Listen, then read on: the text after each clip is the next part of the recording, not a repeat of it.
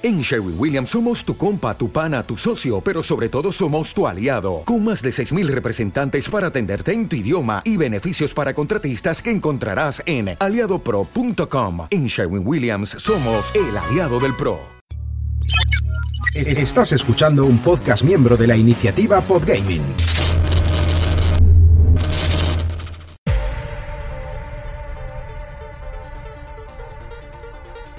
Muy buenas familia, aquí comienza un nuevo episodio de Friki Huérfanos, un podcast hecho por y para los amantes de los videojuegos.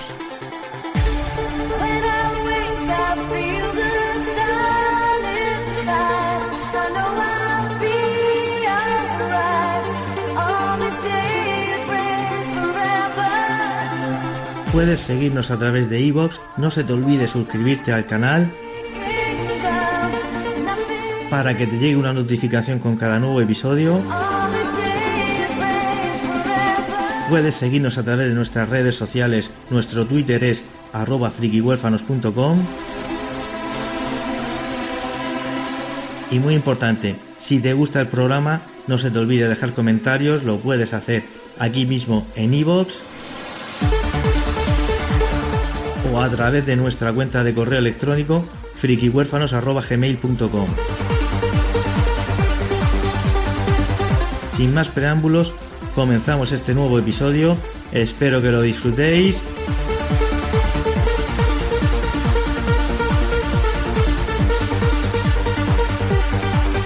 ¡Comenzamos!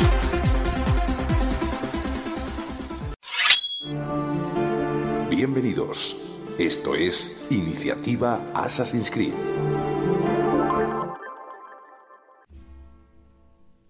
Muy buenas familia de friki huérfanos, comenzamos un nuevo programa y en esta ocasión nos hemos unido a la aventura de Iniciativa Podgaming con su iniciativa Assassins. Recogemos el testigo de nuestros amigos de Criterio Cero, los cuales nos han contado el Assassin's Creed Unity. Solamente esperemos que no se les haya quedado la cara igual que en los bugs de este juego. Venga chicos, comenzamos con el que me ha tocado a mí, Assassin's Creed Syndicate. Vamos ahí. Lo primero de todo, tengo que pediros disculpas de antemano para todos aquellos que seáis expertos en la saga de los Assassin's, Creed, porque yo es un juego que nada más que jugué el primero y no he vuelto a jugar más, y ahora os cuento mi sensación brevemente con el primero de todos, y ya después eh, os cuento por qué me embarco en esta aventura. Lo primero de todo, el, cuando me compré la PlayStation 3, la compré tarde, por allí, por el 2009, por el, por el 2010. Y lo típico, que vas a, las tiendas de, a las cestas de game de segunda mano, pues buscando los juegos más famosos, más también económicos. Y por aquí entonces ya la saga Assassin's Creed tenía ya su peso en la industria y me, apetecía probar el juego. Siempre me ha molado mucho la estética del personaje, la tipografía, lo típico, como cuando tenía la NES que te compraba los juegos por la carátula. Aquí me llamaba mucho la atención y quise probarlo. Pues nada, el primero de todos no era un mal juego, pero yo no estaba acostumbrado a los mundos abiertos. Me pareció muy repetitivo y encima de todo, a mí el sigilo por aquella época no se me daba nada bien. Y la verdad que, que me enfadaba mucho, me cabreaba que nunca podía hacer los asesinatos como yo, yo quería hacerlos. Y ya y debido a esta mala sensación, digo, pues no, no quise seguir con la, con la saga. Entonces, ¿qué pasa? Cuando me friki huérfanos entramos dentro de la iniciativa Podgaming, pues estaba ya en marcha el, este evento especial sobre la saga Assassin's Creed. Entonces quedaban un par de juegos sin coger. Entonces yo, llamándonos friki huérfanos, pues habría que adoptar un huérfanico, no se iba a quedar esta gente de la iniciativa Podgaming con juegos pendientes de analizar. Entonces, de los que quedaban, eh, entre uno de ellos es este, el Syndicate, porque me gusta mucho la época en la que se encuadra, en la época victoriana, basada en la ciudad de, Londres, en plena ya ebullición de la época de la revolución industrial, y me llama mucho la atención. Entonces, aparte que este año, como me suscribí a PlayStation Plus Extra, están todas las sagas Assassin's Creed están para, para jugarla. Entonces este año me apetecía darle otra oportunidad a la saga porque con el los del reboot, del Origins, el Odyssey y el Valhalla, están basados en tres líneas temporales que me gustan mucho, que me apasionan, y tenía ganas de probarlos y digo, pues venga, vamos a hacer, este año vamos a empezar con los Assassin's Creed y se me ha brindado esta oportunidad y, y a eso que nos hemos lanzado. Bueno chicos, este juego es de 2015. Es decir, que gráficamente a mí me ha parecido que sigue manteniendo muy bien el tirón. Está muy bien hecho. Me encanta mucho, sobre todo Londres, la ciudad con lluvia, lo bien hecho que está el reflejo de las edificaciones de las personas en, los charcos. Me ha llamado mucho la atención.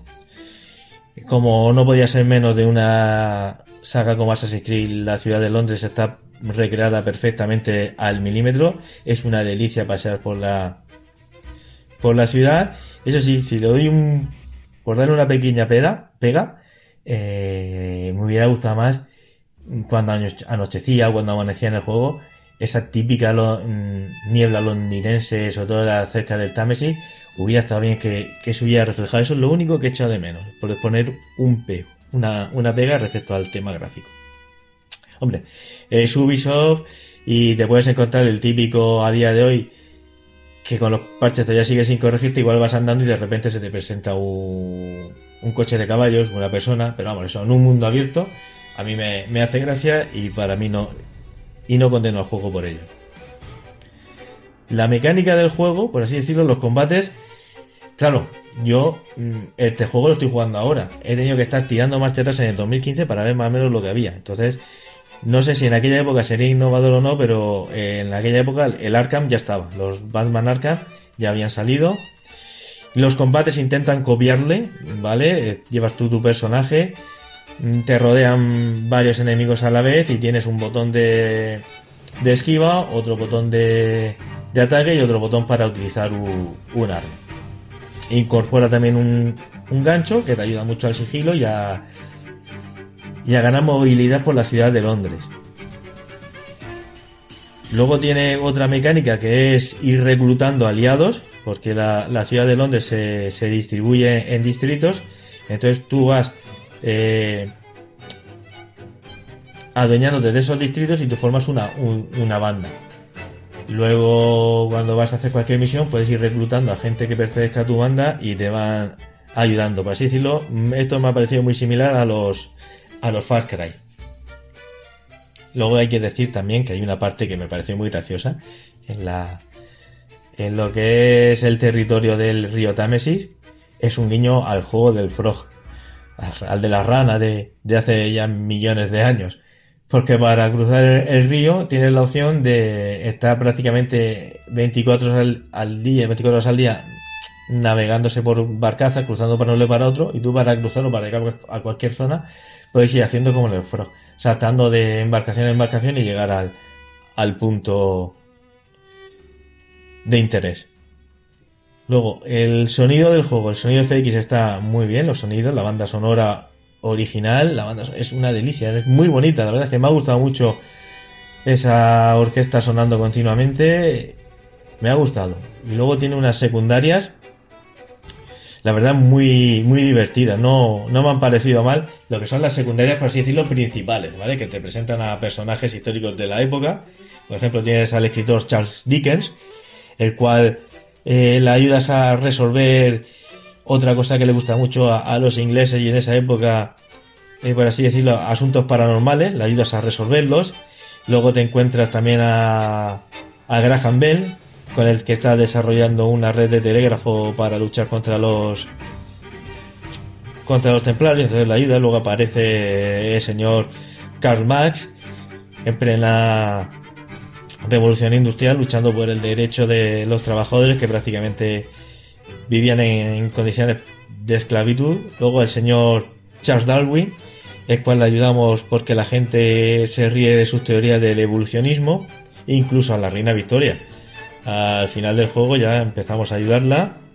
Y luego, no sé si en el juego base saldría, pero a mí me aparecía como un contenido descargable, no sé si luego sería gratuito o no, que son asesinatos terroríficos, en la cual vas investigando distintos asesinatos a lo largo de la, de la ciudad de Londres Y la verdad que esta parte me ha gustado más. Y luego aparte, en esta parte eh, la protagoniza, no me acuerdo, dos personas, un hombre y un niño.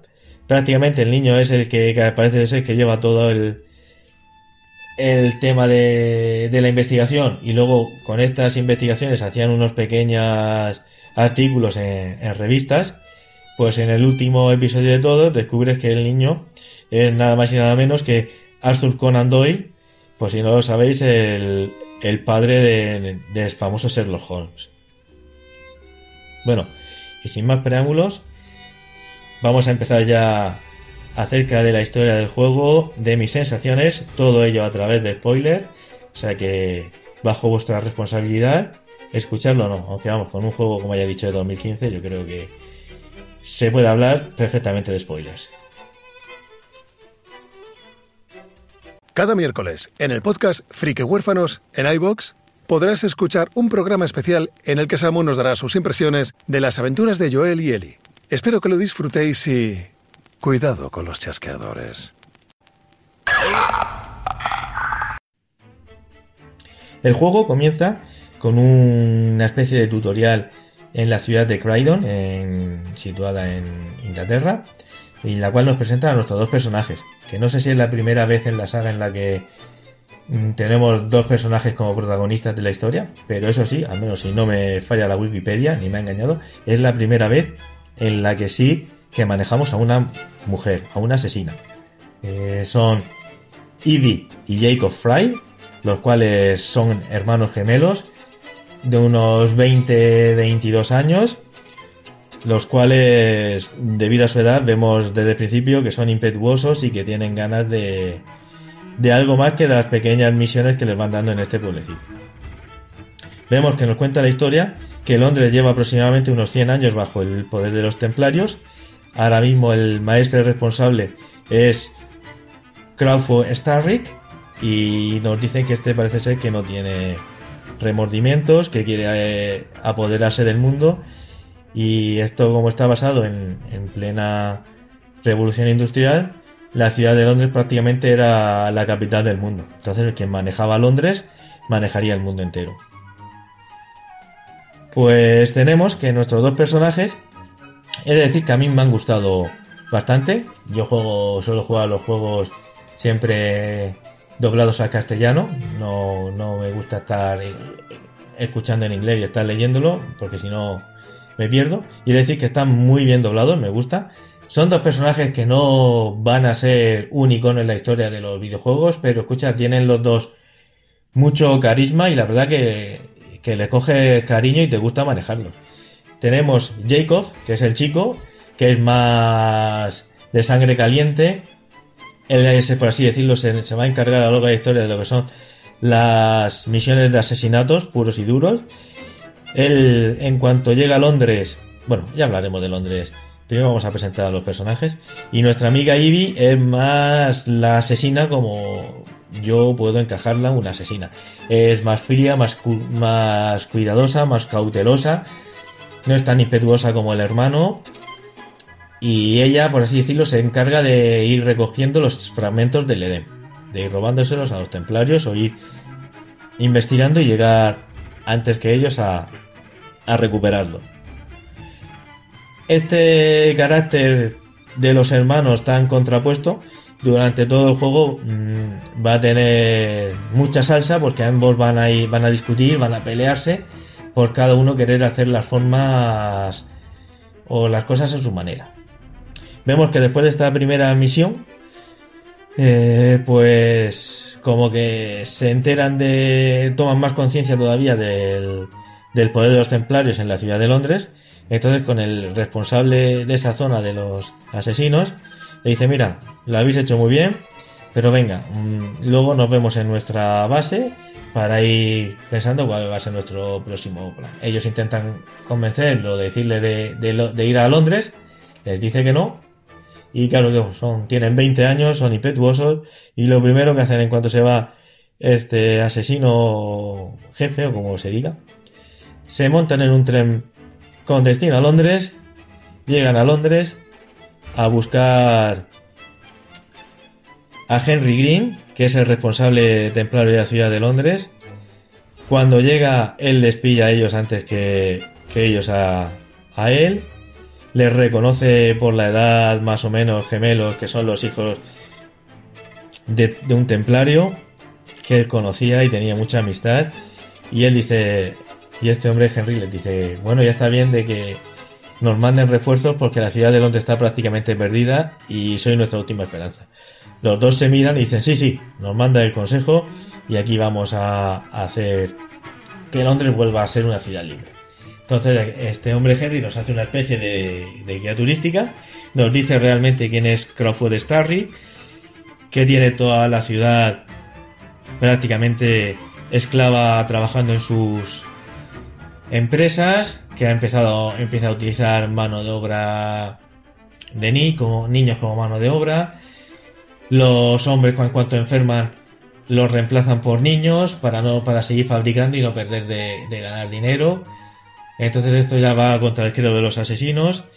Y aparte han descubierto que andan tras un fragmento del Edén, un sudario, cuyo poder es bastante grande.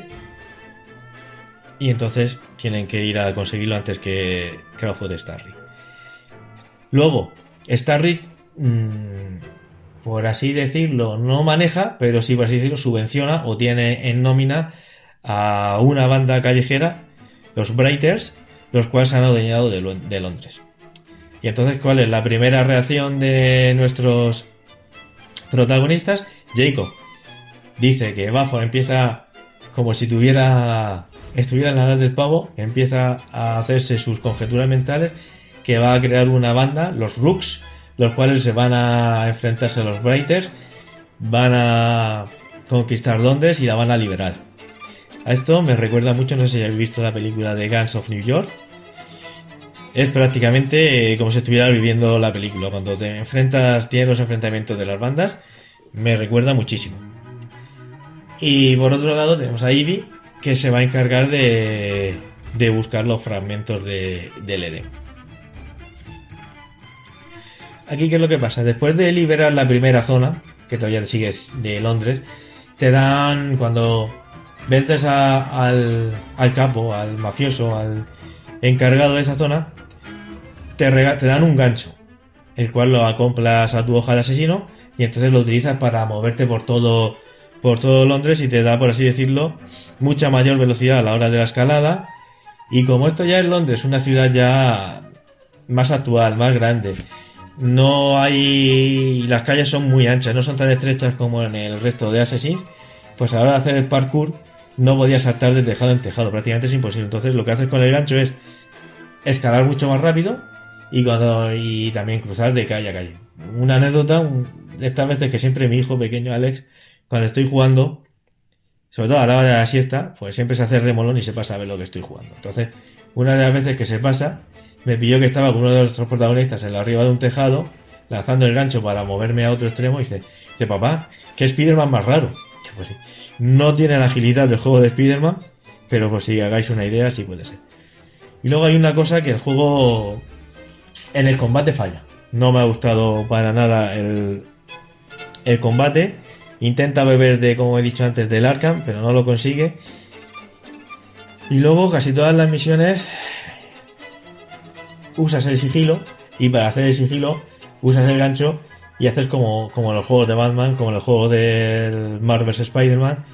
Subes a lo alto, una vez que subes a lo alto, saltas con la hoja para hacer un asesinato aéreo.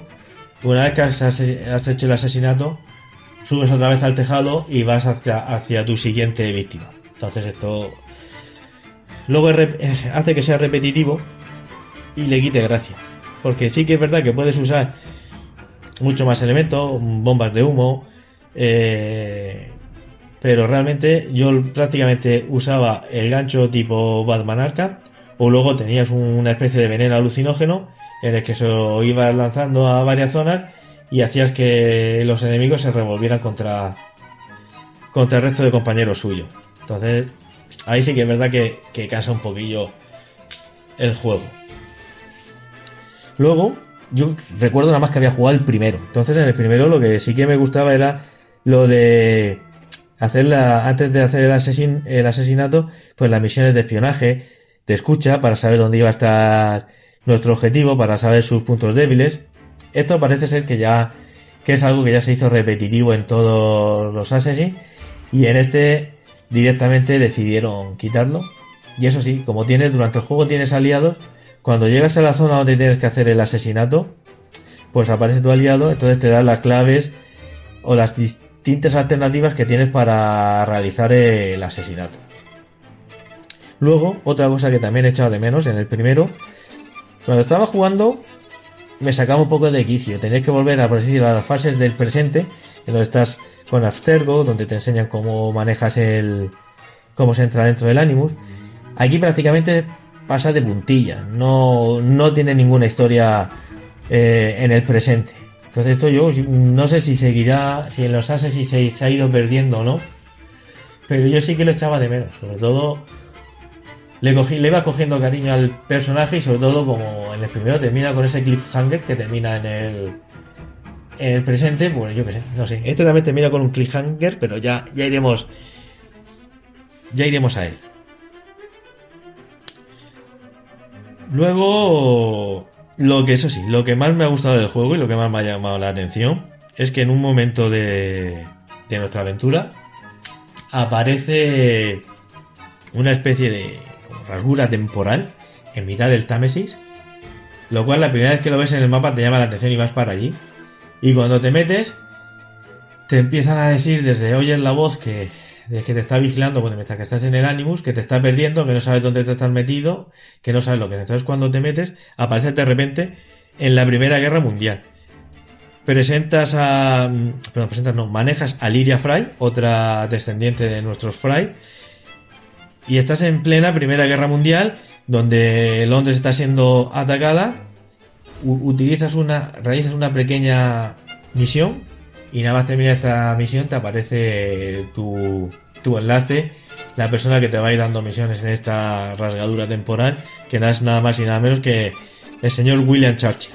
Entonces aquí vemos que tiene una conversación con Lyria Fry, lo cual vemos que sigue siendo igual de revolucionaria que, su, que sus antecesores la cual le dice el señor Churchill que tienen enemigos común que se pueden beneficiar y que si le ayuda es pueda salir ganando todos. Entonces ella le dice, sí, sí, yo te ayudo, pero lo que tienes que hacer es hacer que las mujeres podamos votar. Entonces ahí le mete el zasca revolucionario de nuestra, de nuestra familia Fry. Pues esta parte he de decir que la, la rasgadura temporal está siempre abierta en, en el juego, o sea que puedes ir entrando, ir completando misiones de nuestra Londres victoriana y saltando a la Primera Guerra Mundial. ¿Qué es lo que más curioso me ha parecido de esta fase de rasgadura temporal, por así llamarla? Que cada vez que entra, cada vez que cumples una, una misión, sale una especie de, de voy a decirlo ya, en el juego lo define como precursora, una especie de voz femenina como así hecha por inteligencia artificial, la cual te habla, te dice que es una precursora, te va dando explicaciones a cada misión que vas terminando, te dice que, que como que los precursores... Aquí tengo que hacer un esto. No sé si el tema este de los precursores es en el primer Assassin que sale o ya es algo que se va almacenando en los anteriores. Entonces, todo lo que voy a decir son impresiones mías y lo que he podido ir entendiendo, que puede que esté completamente equivocado. Ya conforme vaya escuchando los programas del resto de compañeros, pues ya me, pues me iré pudiendo formar una idea. Pues te dice como que eran unos entes los precursores que estaban desde el principio, que estaban ya aquí, y que lo que hacen y que hubo un motivo por el que tuvieron o que iban a desaparecer, no sabemos por qué. Entonces, esta que nos habla dice como que intentó ir salvándolo a los restos de precursores utilizando varios medios y parece ser que uno de lo que hizo fue ir dejando en el resto por el por el resto de los ADN de los humanos eh, la información genética de sus compañeros, sobre todo de su marido, para luego poder reconstruirlo. Entonces, ¿qué es lo que pasa? En el asesinato final que haces en el juego te dice que muchas gracias, que ese ADN le hacía mucha falta y que sin querer le hemos ayudado. Y aquí me te deja así con una sensación de querer saber más más luego lo que pasa en el final del videojuego en el presente, que vuelven a hacer lo mismo que en el primero, que te dejan ahí con las ganas de jugar al siguiente y de saber cómo sigue la historia. Bueno, a lo largo de. Volvemos ya a nuestra Londres victoriana. Nuestros dos hermanos van haciendo sus misiones y cual llegan los dos se unen a una, en la que ya descubren que Crawford Starry eh, quiere acabar con todo el Parlamento de Londres para así él hacerse con el poder.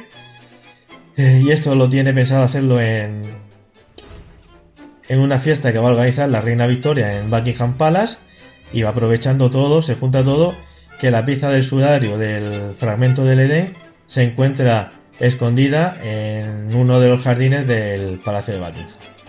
Entonces aquí los dos hermanos que estaban peleados se unen. Entre los dos consiguen descubrir dónde está el sudario, pero ya lo ha, conseguido, antes nuestro villano Crawford Starry, el cual se pone el sudario y este sudario lo que hace es que le prácticamente le, le convierte en un ser inmortal. Se va reponiendo de las heridas, se van turnando los dos hermanos para intentar vencerle. Al final lo vence y la opción que manejan nuestros jóvenes asesinos es dejar enterrado el sudario en, el escondite donde estaba. ¿Qué es lo que pasa? Ya he dicho que prácticamente lo que se hace en el presente apenas ves que se importa. Vemos que descubren a través del Animus donde estaba enterrada esta pieza de sudario. Cuando llegan nuestros protagonistas del presente, que también son gemelos, consiguen. Y si no son gemelos, parece que lo son. Consiguen el sudario, pero cuando llega el sudario llegan los templarios, se lo arrebatan de las manos, uno de ellos resulta herido y tienen que abandonar. Entonces, cuando llega el sudario al centro tecnológico de los templarios, pues vemos que tienen un montón de clones ahí puestos en, estanque suspende, en animación suspendida. Vemos que dice que el científico que con esa pieza que no que no que aparte reconstruye el ADN y que va a poder traer desvela que lo que quiere es traer a la vida a un precursor. Entonces la que le lleva la que le da el, el sudario es una mujer que parece ser que luego mira una pantalla y aparece la precursora esta que veíamos en la en la época de la Primera Guerra Mundial, la cual nos dice que, que hemos hecho bien el trabajo y que ya dejemos a ella que ella ya termina de hacer de completar la misión. Y ahí termina y claro, y te quedas como yo me quedé en el primero. En el primer juego recuerdo que una de las que estaba con el chico que se metía en el Animus resulta que era una asesina y que al final del juego le cuentas la verdad y salen los dos huyendo. Y ahí termina el juego, te quedas con ganas de saber más y aquí me ha pasado lo mismo, me, me quedo con ganas de saber más y voy a jugar a los Assassins, me he enganchado a la historia, voy a jugar todos los juegos y esto ya que voy a decir mm, sirve a modo de conclusión final eh, sobre el Syndicate. Y así igual lo podemos incluso extrapolar al resto de, de la saga de Assassin's Creed, los cuales tienen una historia bastante buena. Lo que pasa es que eh, al querer hacer Ubisoft, eh, juegos tan largos con mundos abiertos tan grandes, al final te pierdes entre misiones secundarias, eventos aleatorios, que hace que vaya perdiendo fuelle la historia principal. Y eso es uno de los principales debes de la saga. Por ejemplo, ahora con el, con el reboot que tuvieron con el Origins, el, Origins y Origins, Odyssey y Valhalla, perdonad, pues al final eh, la saga volvió otra vez a, coger un peso importante dentro de la industria. La revitalizó, pero sufren el eso que son juegos que se van casi a las 100 horas. Por eso yo le tengo mucha fe al próximo proyecto que va a salir este, este año, al Mirage, el cual ya primero ha dicho Ubisoft que va a ser más económico, en torno a los 40 euros. Va a ser un juego más lineal, más centrado en la historia y más pequeñito, basado en una especie de Persia, en Bagdad, no así decirlo para que os podáis hacer una idea. No sé por qué, tengo la sensación de que el remake que anunciaron del Príncipe de Persia, que al final no se ha vuelto a saber nada más del juego, Igual puede que lo hayan rehecho para hacer este Assassin's Miras, porque lo veo muy. muy del estilo de, de los of Persia. Pues nada, chicos, espero que os haya gustado. Perdonadme si no ha salido todo redondo que, que me hubiera gustado, pero voy todavía con la L puesta en el mundo de los podcasts. Me he apuntado más que nada para colaborar, para coger experiencia y para pasar un buen rato. Pues nada, lo dicho. Disfrutar, como dicen mis peques, darle un like si os ha gustado. Y nada. Mm, y estar atentos a Hello Freaky que cogen el testigo y nos van a traer el Origins. Venga, disfrutar y adiós.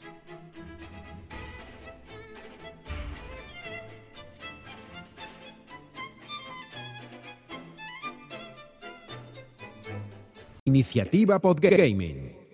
Un minuto más. For Players. A Link to the Podcast. Alone with the Game. Al otro lado del micrófono. Apañando la semana. Arcade Paradise. Arqueología Nintendo. Born to Play Podcast. Cartuchos, CDS y Prozac. Catcom News. Catfe con Dev. Shadegam Corps. Cine Blockbuster. City Days Podcast. Comunidad Xbox. Con dos botones. Co-op Mode. Cosas de gamers. Cosas de gamers. Noticias. Criterio Cero. Seasides Podcast. De Pixel a Pixel. Desbloqueando recuerdos. Devcast. Distrito 42. DRM Juegos. Early Access. El Chipquiátrico. El Hipercube. El Legado de los Filósofos. El Palacio Enano Podcast. El Podcast de V. El Raccoon del Yo. El Reino de Neverland, El Séptimo Cielo, El Sistema Maestro, En el Punto de Mira, RK Gamer, Escuadrón Pikmin, Estamos al Mando, Fase Beta, Phoenix Games, Freaking Films, Freaky Huérfanos, Game Elch, Game Over, Gamers del Condado, Game Start, Game Zero, Gamika, Gaming Room, Generación Mako, Generación Mega Drive, La Casa del Erizo, GTM Restart, Hadoken Rojo, Hermanos Lejanos, ILT Juegos, Inculturetas, Insert Coin Games, Invisible Moments, Juegos Perdidos Podcast, Kaibun, Kanagawa Gamers, La Experiencia, La Guarida del Sid, La Hermandad, La Hora de los Marcianitos, La Regla del 3, La Taberna del Android, La Trampa del Fénix, Legión Gamer RD, Los Periféricos y Sports. Los viejos frikis nunca mueren. Mega Mixtape, Memoria Cósmica, Memory Card Podcast, Memory Cast, Mesón Sol, Methodologic, Modo 7 Podcast, MS2 Club, Museo Arcade Vintage, NES Buscando en la Basura, New Player Podcast, Nintendo Radio Podcast, Ocio 2.0, 9 bits, OK Boomers, Padam Furious Podcast, Perca Podcast, Pixel Oculto, Pixel Perfect Podcast, Pixel Sonoro, Lion Cast, Podcast Reload, Puede ser una charla más, Punto de partida, Quinto nivel, Radical Player, Radio Hadouken, Reconectados, Reflejando el juego, Refugio 113, Rejugando, Reseteando Podcast, Retromanía 30, Rigor y Criterio, Salto al Infinito, Satélite Xbox, Scumbag Podcast, Sector Gaming, 7 bits, Sin Fanboy, Sin pelos en los bits, Stay a While and Listen, Superjuegos 30, Taberna del Moguri, The Last Players Podcast, The Past is Now, Free for All, Tirar del Cable, Topal Games, Tráete el Cable Link, Triskelion Gamers, Twin Stick Podcast, Una Vida de Juegos, Un Café con Nintendo, Vandal Radio, Vidas Infinitas, Videojuegos desde la Subética, Viejo Juegos, Wild Dungeon Podcast, Xenogames,